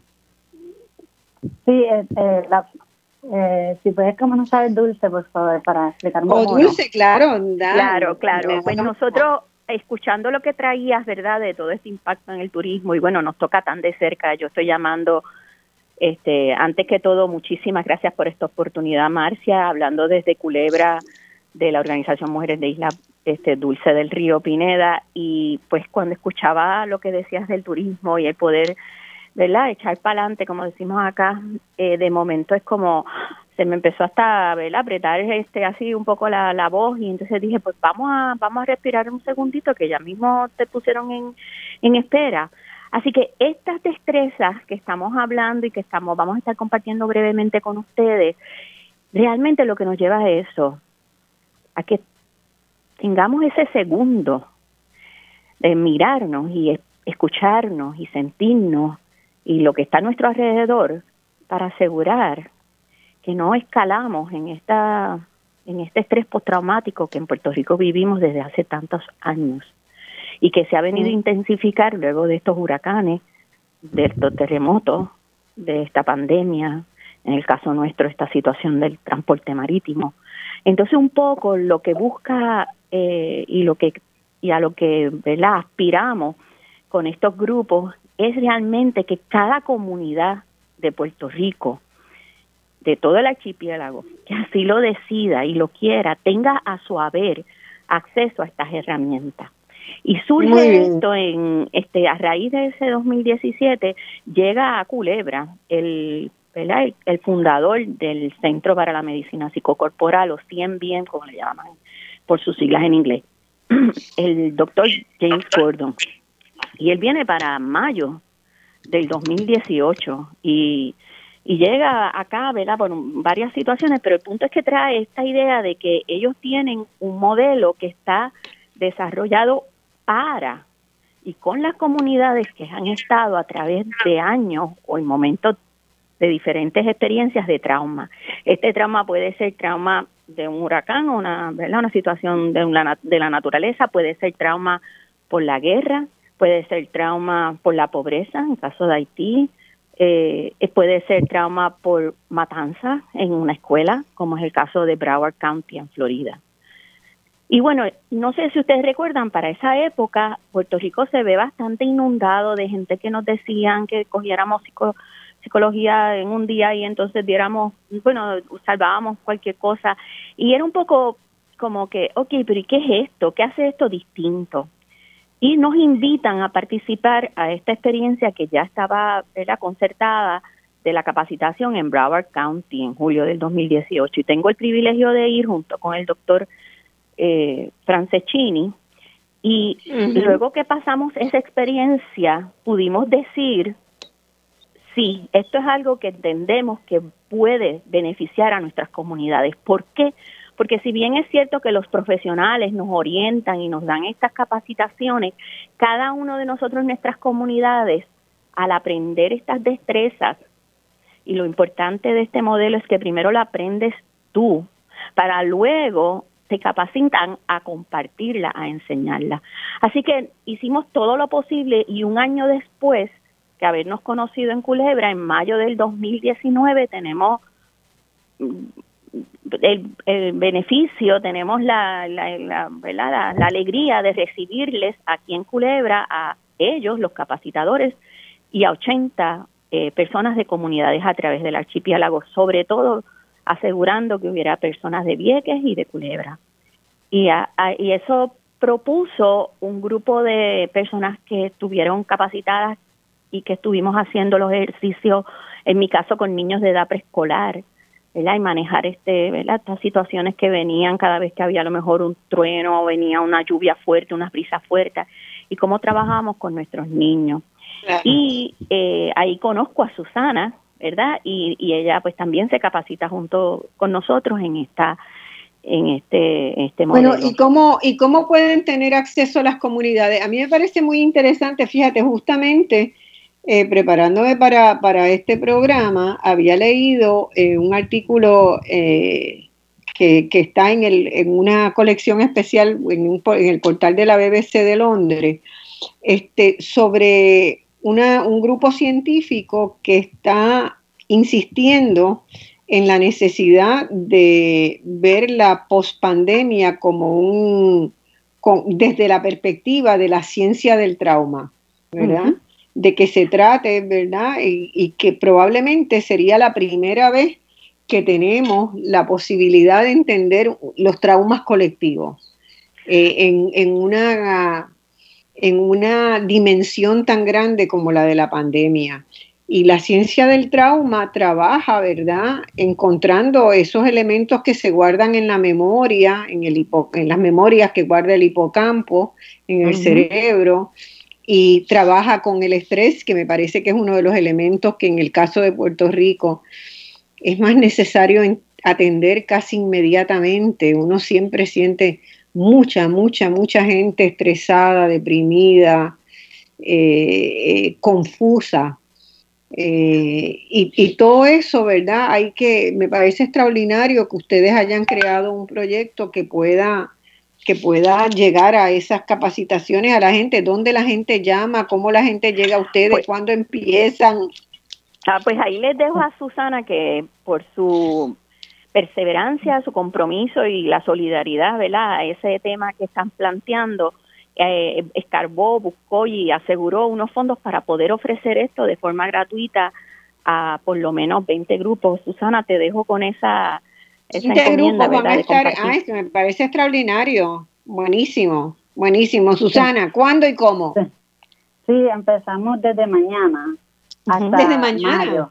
Desde mañana empezamos los grupos, son virtuales eh, son un grupo de experiencia medicina psicocorporal para la alivio del estrés y trauma y vamos a trabajar diferentes destrezas que prácticamente la puedes hacer en cualquier lugar, la mayoría lo único que necesitas es tu cuerpo o papel o sea, son virtuales, se van a conectar a un Zoom o algo.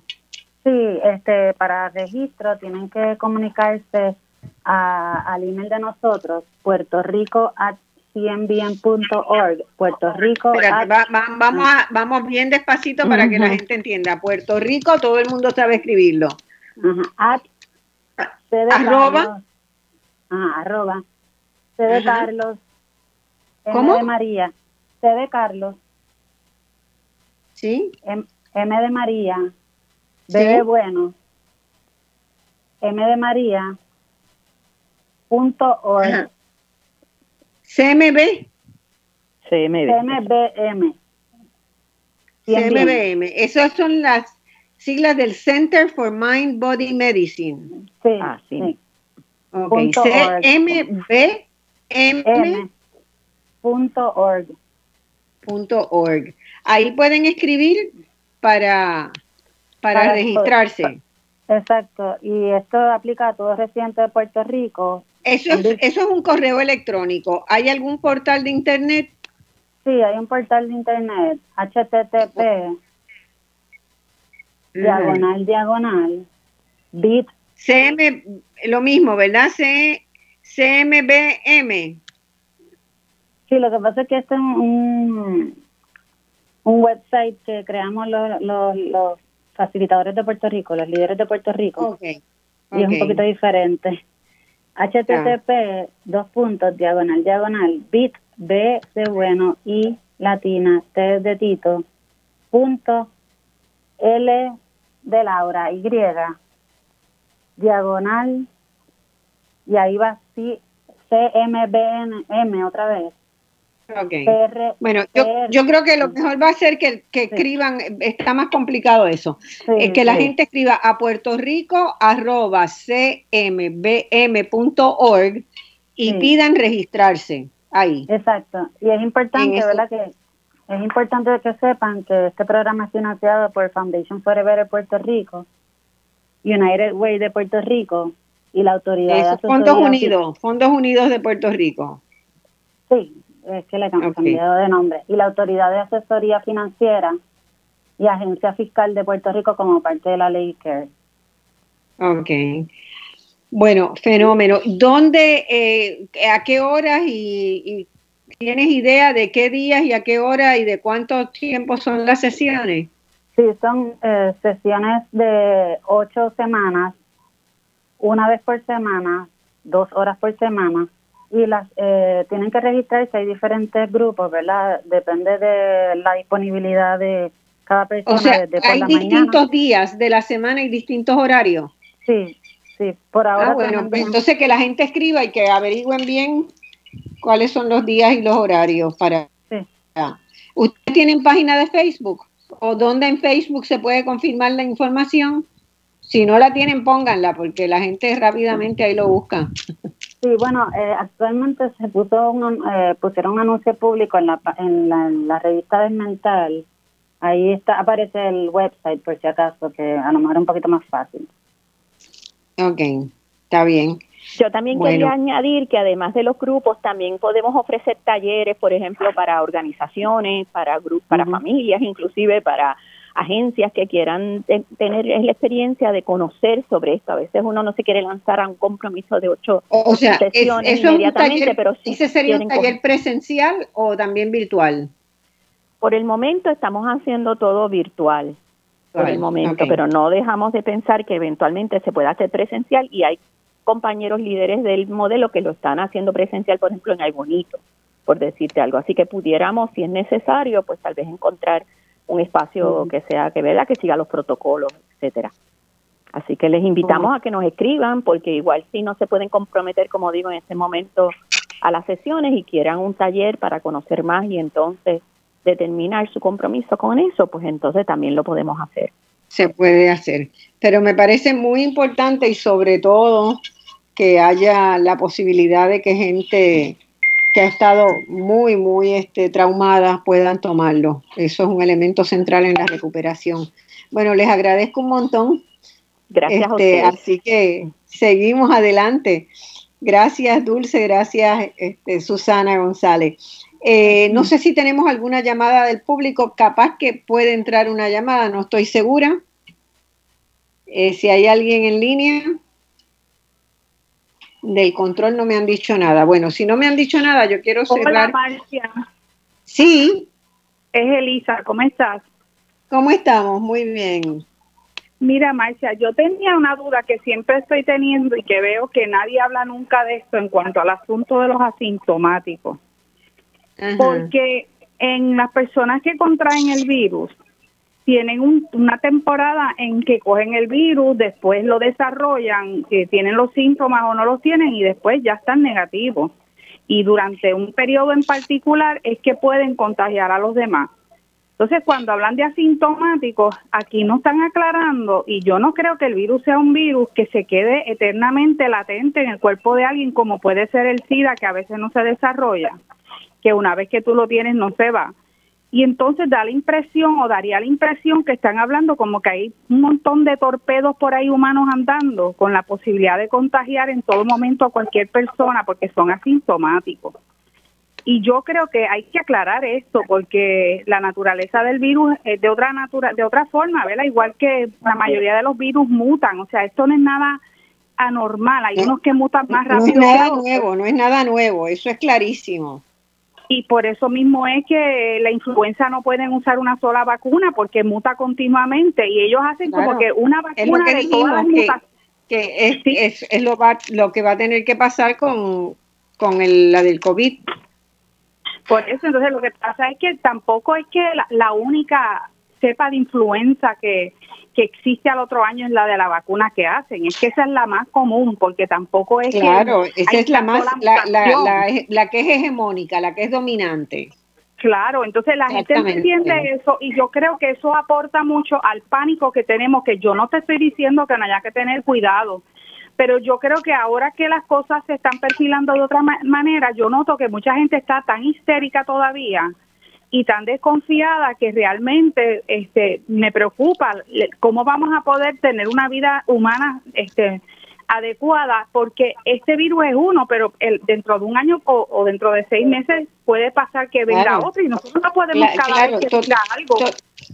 de, de acuerdo contigo por eso es que hay que encontrar también maneras de que la gente reequilibre su vida para que mejoremos las dietas, para que la obesidad no sea una comorbilidad como es hoy, ¿verdad?